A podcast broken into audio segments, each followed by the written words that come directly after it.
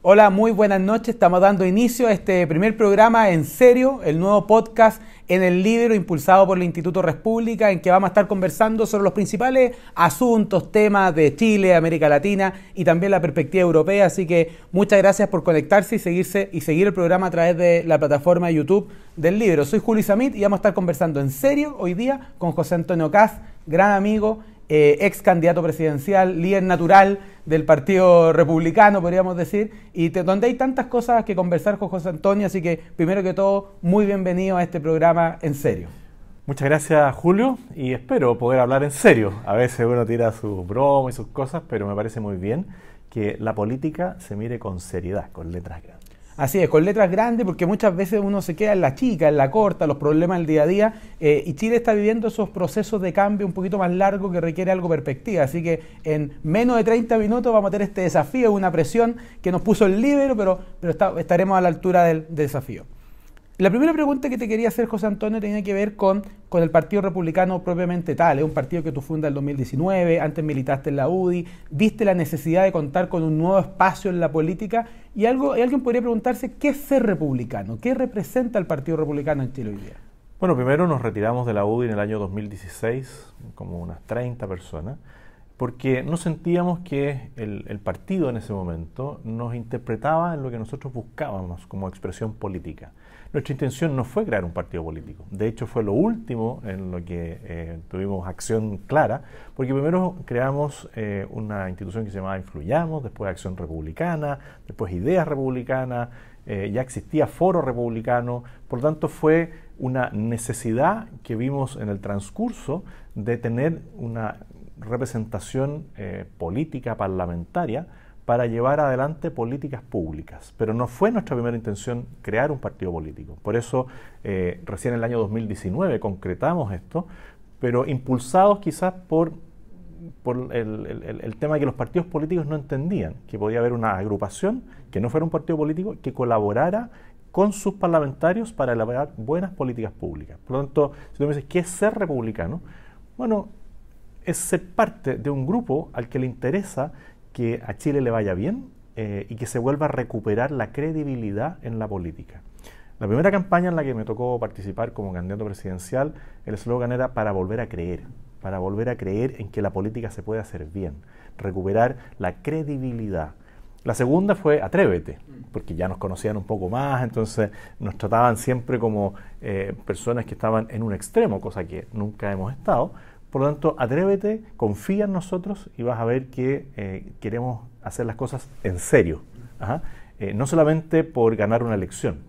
Eso no es nuestro objetivo. Bueno, pero una cosa que puede distinguir al Partido Republicano, entre otras, es precisamente esa perspectiva de largo plazo. O sea, no es un partido instrumental o un partido coyuntural incluso en estos tiempos que, de cambio que estamos viviendo.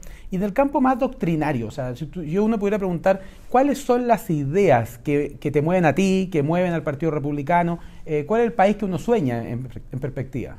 Bueno, menos un país donde tú, yo como persona, nos podamos desarrollar plenamente en todo el ámbito del desarrollo de la persona, donde el Estado eh, fije ciertas normas, nos vaya dando ciertas pautas, sea un Estado eficiente, austero, firme, pero que no pase a llevar a la persona. Y ahí nosotros siempre planteamos lo mismo. El Estado está al servicio de la persona y no la persona al servicio del Estado. Eh, un país donde haya igualdad de oportunidades. Eh, no solamente porque tengas un pariente, porque tengas un contacto, eh, vas a salir adelante. No, todos tenemos derecho a desarrollarnos plenamente y eso pasa por ciertas cosas básicas, una buena calidad de la educación, tener cubiertas tus necesidades más básicas, un techo, tu alimentación, tu vestimenta, un trabajo eh, donde puedas desarrollarte y proyectarte, cosas que a veces parecen muy sencillas. Eh, de hecho, hay veces que personas dicen, ¿cuál es tu visión, tu sueño? Y hay tratados de sueño y de visiones. Pero yo les digo, miren, si no cumplimos lo más básico, bueno, no podemos soñar en ese país que sí queremos, que es un país donde cada uno se pueda sentir eh, pleno, que se pueda desarrollar. Yo sé que es muy difícil, nosotros no tenemos una varita mágica, pero tenemos claro que si no partimos desde las cosas más elementales, nunca vamos a lograr tener un país donde la libertad eh, sea una realidad, donde el Estado cumpla un rol acotado y deje que las personas se desarrollen. Muchas veces los partidos con sus ideas, con su doctrina y algunos con su ideología, terminan resolviendo los problemas del país desde arriba, ¿cierto? O sea, alguien tiene una visión, eh, impone esa visión sin conocer eh, la realidad ciudadana, la realidad familia, y uno escuchando lo último que tú comentabas, yo inmediatamente pensaba ese, la importancia del conocimiento de la realidad, porque frente a esas necesidades tan básicas de buena educación, de techo, de seguridad, muchos podrían decir, oye, pero si eso ya está resuelto, pero, pero podría, eso lo podría decir personas cuya vida ya está resuelta y olvida que hay muchos chilenos que eso siguen siendo los grandes desafíos. Hoy día escuchaba a, Lucas Palacio que decía que hay casi 5 millones de personas que no han terminado la enseñanza media y que su gran desafío en la vida quizás ya no es el doctorado, el máster o el trabajo, sino que es poder terminar esa educación que el país ha puesto de acuerdo que es un mínimo para vivir juntos. Bueno, hay ideologías totalitarias eh, donde asesinan personas, eh, que es el comunismo. Eh, y cuando uno, yo he tenido la posibilidad de estar, por ejemplo, en Polonia, y ver el museo del terror, ¿ah? de cómo el comunismo asesina a personas y tratan de imponer por cualquier vía su ideología, su idea. Lo que pasó en Vietnam, en Laos, en Camboya, cómo mataban a todos los intelectuales, a todas las mm. personas que... A todos los que discrepaban. A todos los que discrepaban. Y así todo, no pudieron, porque la libertad, la esencia del ser humano podrán pasar 10 años, 20, 100 años de opresión de una ideología, pero la gente va a despertar.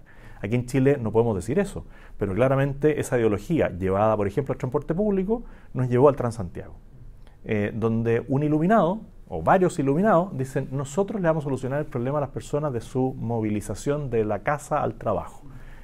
Y nunca lo vivieron, porque el iluminado vivía eh, cerca de la Plaza Italia, vivía, no sé, en Lyon con los leones, y su trabajo estaba eh, en Teatinos con la Bernardo Higgins, con la Alameda. Entonces para él era perfecto el Transantiago o el Transantiago. Mm. Pero la persona que vive en Cerrillos o que vive en La Pintana y tiene que cruzar todo Santiago para llegar a su trabajo, es un drama. Y a mí me tocó en, el primer, eh, en la primera experiencia presidencial debatir con ingenieros en transporte y hacerle preguntas básicas. ¿Dónde se toma el Transantiago? ¿Por qué una persona hace fila eh, aquí y la otra acá? ¿por qué unos, eh, la fila es más larga de esto que la de los otros? No tenían idea, porque no conocen la realidad. Cuando las personas no conocen la calidad de la enseñanza, eh, no han ido nunca a un liceo, no han ido nunca a una escuela básica, a una escuela unidocente, no saben la importancia geopolítica que es tener de repente una escuela en el Alto Biobío. Eh, claramente no le van a solucionar los problemas a las personas si las personas que se dedican a las políticas de salud no van a la urgencia de los hospitales, no conocen cuál es el drama en la urgencia de los hospitales, todas las políticas de salud que eh, elaboren van a fracasar. Eh, y eso es lo que nosotros denominamos las urgencias sociales. Y se ha acuñado el concepto. Y ese concepto lo acuñaron eh, un par de jóvenes que me ayudaron en el primer movimiento que tuvimos Influyamos, y ellos permanentemente hablaban de urgencias sociales, y eso fue por el año 2016. Y hoy día, en el año 2003, todo el mundo habla de urgencia social. Es como el tema del sentido común. En política antes no se hablaba de sentido común. Eh, se hablaba de la visión, de, esto, de lo otro, y nosotros empezamos a instalar el concepto de sentido común. Propósito de lo que estamos conversando, hay varias, hay varias cosas que se me ocurren. Lo primero, respecto a la calidad de las políticas públicas. Tú comentabas el ejemplo del Transantiago de personas que planificaron a nivel central ignorando la realidad de las personas, de la familia, y con un costo económico enorme para el Estado. Yo tenía clases con, de Derecho Administrativo con Ramiro Mendoza, que era el Contralor General de la República, y él nos explicaba que todos los días Chile subvencionaba el Transantiago, en ese entonces, hace 10, 15 años, en mil millones de pesos diarios. Eh, si tú además le aumenta el subsidio que se dio para la región, eran 2 mil millones de pesos diarios. O sea, todos los días, aparte de lo que la gente pagaba con su tarjeta VIP, todos los chilenos con nuestro fondo de impuestos pagamos 2 mil millones de pesos diarios. Es una política pública desastrosa que 10, 15 años después no ha podido subsanarse. Pero algo equivalente, José Antonio, a propósito de la urgencia social y largamente pospuesta, tiene que ver con la educación, con conocer la realidad. Yo recuerdo que cuando presentamos Chile Vamos, a mí me tocó dar un discurso en la inauguración de Chile Vamos. Y yo decía que había que poner todos los esfuerzos en deshacer la reforma educacional de Bachelet, la que prohibía la selección, la que prohibía el emprendimiento de los educadores, la que prohibía la oportunidad de obtener utilidades de su trabajo profesional y que eso permitiera que las familias tuvieran más oportunidades.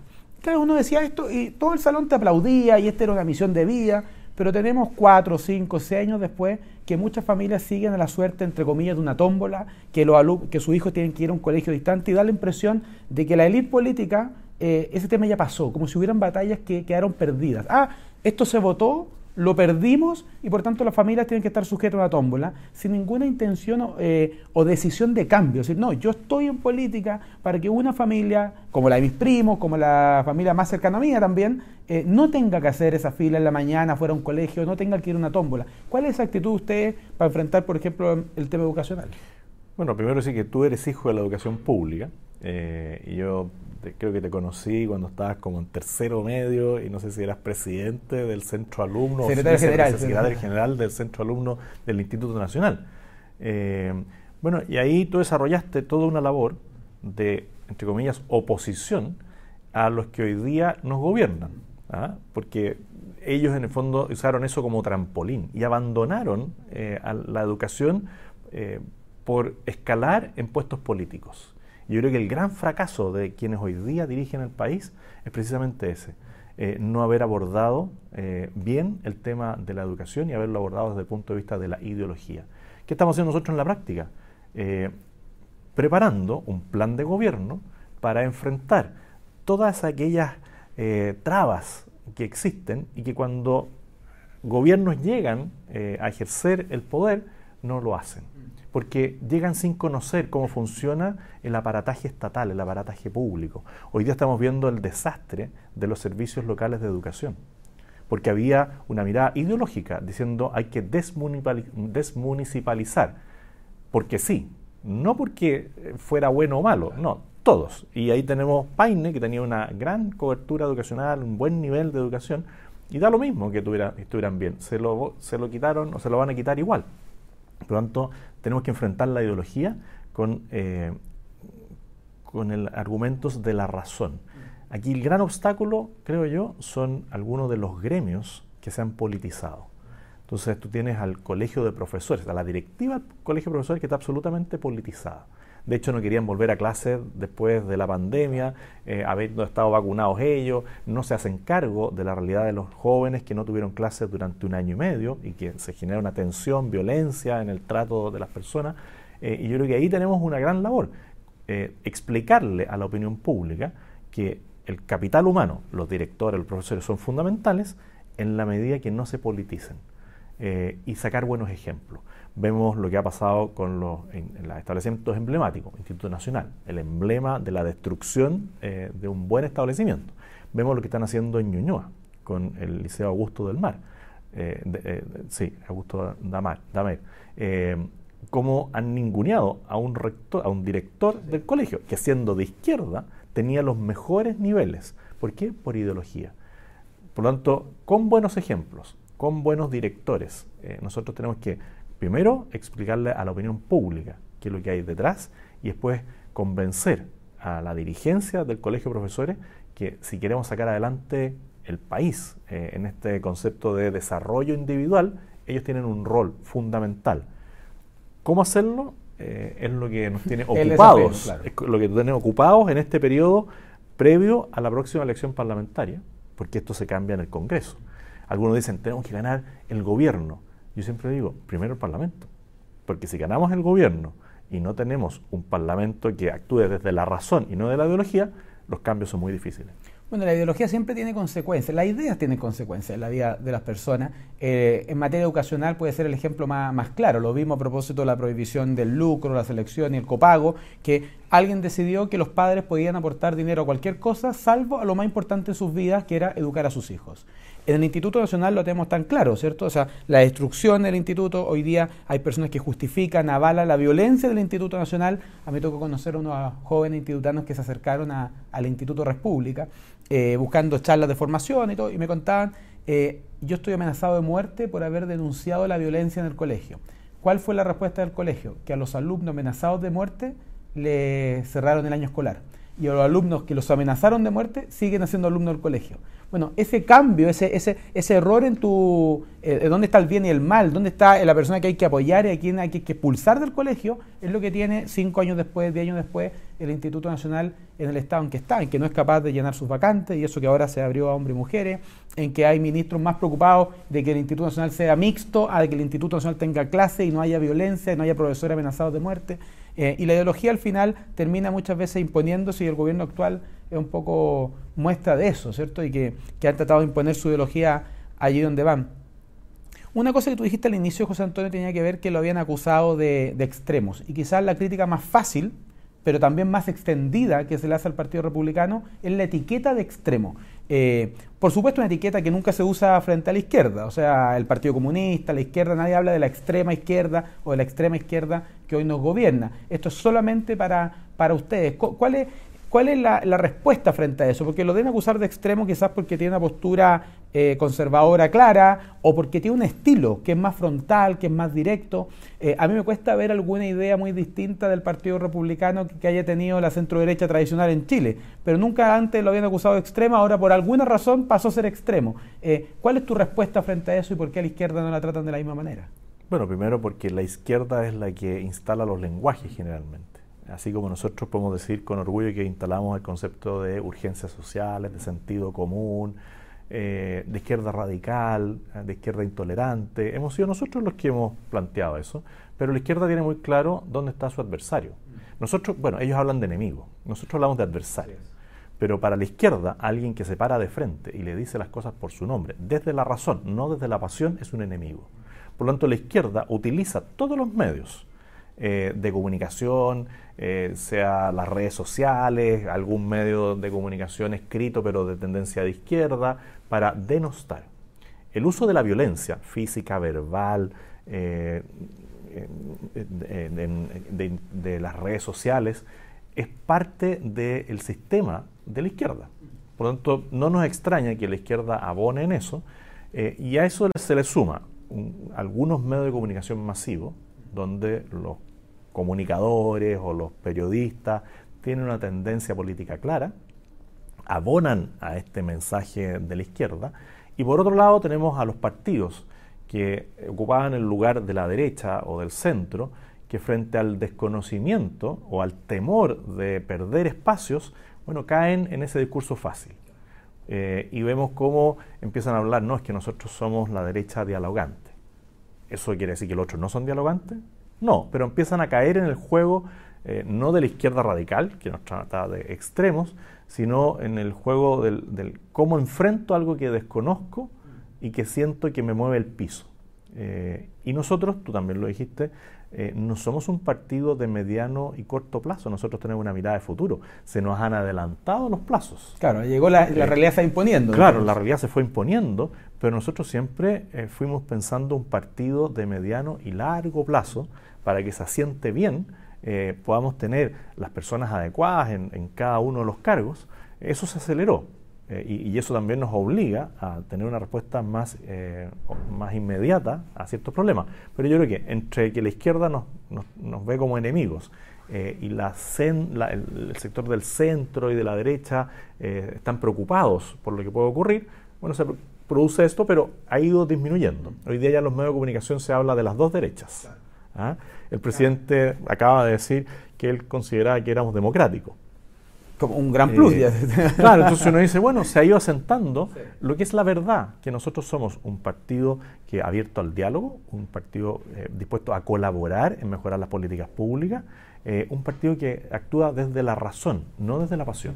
Tú hablas mucho de la izquierda. ¿Cuál es tu evaluación, la evaluación de republicanos del primer año del gobierno del presidente Boric y la evaluación personal de José Antonio Cas? Porque para ti, esta es la única persona a la que le podríamos preguntar esto. O sea, ¿cómo lo ves tú habiendo sido la otra persona que estaba en la papeleta? O sea, te pregunto un comentario político republicano, pero también personal, porque tú estuviste en la papeleta, muchos votamos por ti, pero ganó la, alternativa. ¿Cómo, qué, sientes tú? Desde el punto de vista político, yo creo que esto es un, es un desastre de gobierno, eh, porque no han encontrado eh, una línea y hay una tensión infinita entre los más radicales, los más los moderados, ¿no es cierto? Entonces, eh, el, emblema es Marcel, que fue presidente del Banco Central y hoy día está liderando políticas eh, socialistas duras, eh, de alza de impuestos, de no focalizar el gasto público, de que le da lo mismo todo.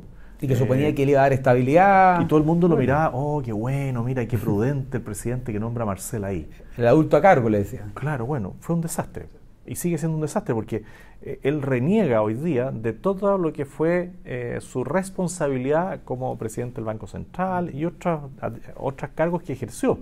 Eh, por lo tanto, políticamente creo que es un desastre de gobierno eh, en todos los ámbitos. Si tú ves ámbito de salud, ámbito económico, ámbito de seguridad, y eso no quiere decir que yo no reconozca que han hecho esfuerzo en seguridad, por ejemplo. Pero por mucho esfuerzo que hagan, mientras tengan al subdere que tienen, mientras tengan al, al, subsecretario de, de, prevención de delito que tengan, ¿quién les cree? O sea, si la persona que entrega los recursos denosta a carabineros, si la persona que está a cargo de, la prevención del delito eh, no le tiene ningún afecto a las fuerzas de orden y seguridad, bueno, da lo mismo lo que tú inviertas, eh, porque no es lo que tú quieres hacer, sino que lo que te obligan a hacer. Y el presidente, cada vez que toma una línea y la deshace después con otras actitudes, claramente eh, rema en contra de lo que está proponiendo. Por lo tanto, yo creo que es un muy mal gobierno en lo político. Y en lo personal, me, da, la palabra no es pena, sino angustia por las personas eh, que cada vez tienen una peor calidad de vida.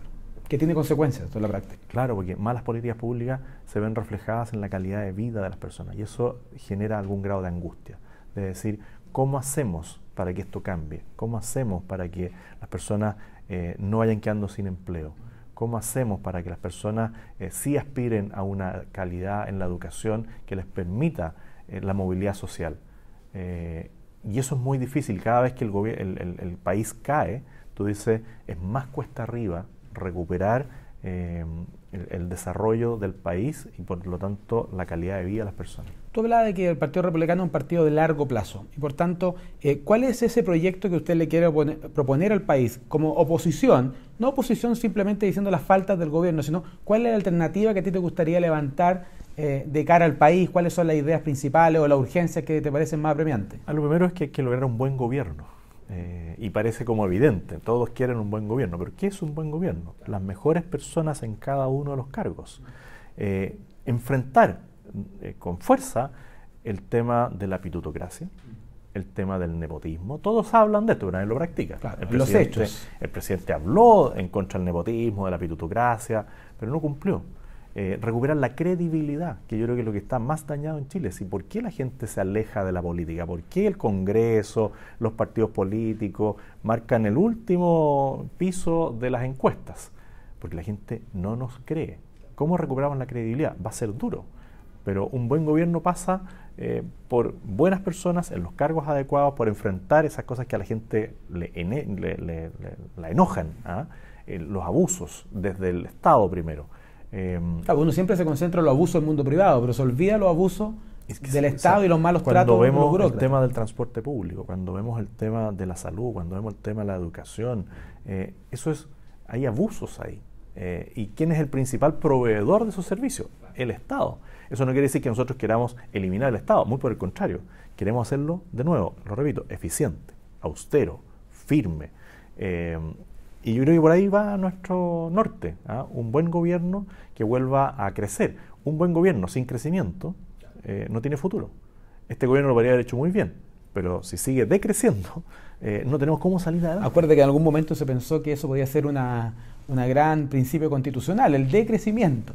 Oye, José Antonio, estamos llegando al término de este programa, este podcast en serio, eh, y no puedo pedirte que en menos de un minuto eh, le dé un mensaje a las personas que mañana parten trabajando en el Consejo Constitucional. Eh, ustedes tienen la mayoría, ganaron las elecciones, pero, pero me gustaría terminar con tu mensaje a las personas que van a redactar ese, ese borrador constitucional y lo van a someter a, la votación de los chilenos a final de año. Yo creo que lo primero es la prudencia.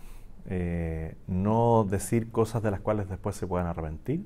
Aquí esta es una segunda etapa. Nosotros efectivamente no quisimos entrar en este proceso, pero entendemos que hay una primera etapa que elaboran 24 personas que eh, uno entiende que son personas bien intencionadas, que ese es un material, no es el fin, y sobre ese material hay que trabajar. Y eso requiere prudencia, eh, conocimiento, preparación y diálogo. Eh, y después, cuando ya se desarrolla esto, bueno, tendremos cada uno que emitir un juicio de si estamos conformes o no con esto, pero no adelantemos juicios hoy día sobre algo que no sabemos cómo va a terminar. Bueno, José Antonio, muchas gracias por participar en este primer programa en serio. Me despido de todos los que nos han acompañado a través del YouTube del Libero y los invito a seguir en las próximas semanas la próxima conversación en serio con invitados destacados de Chile y por supuesto también algunos internacionales para dotar de perspectiva a este mundo tan cambiante. Como dice siempre Alejandro San Francisco, este es un cambio de época, época de cambio y lo queremos seguir discutiendo en serio. Muchas gracias.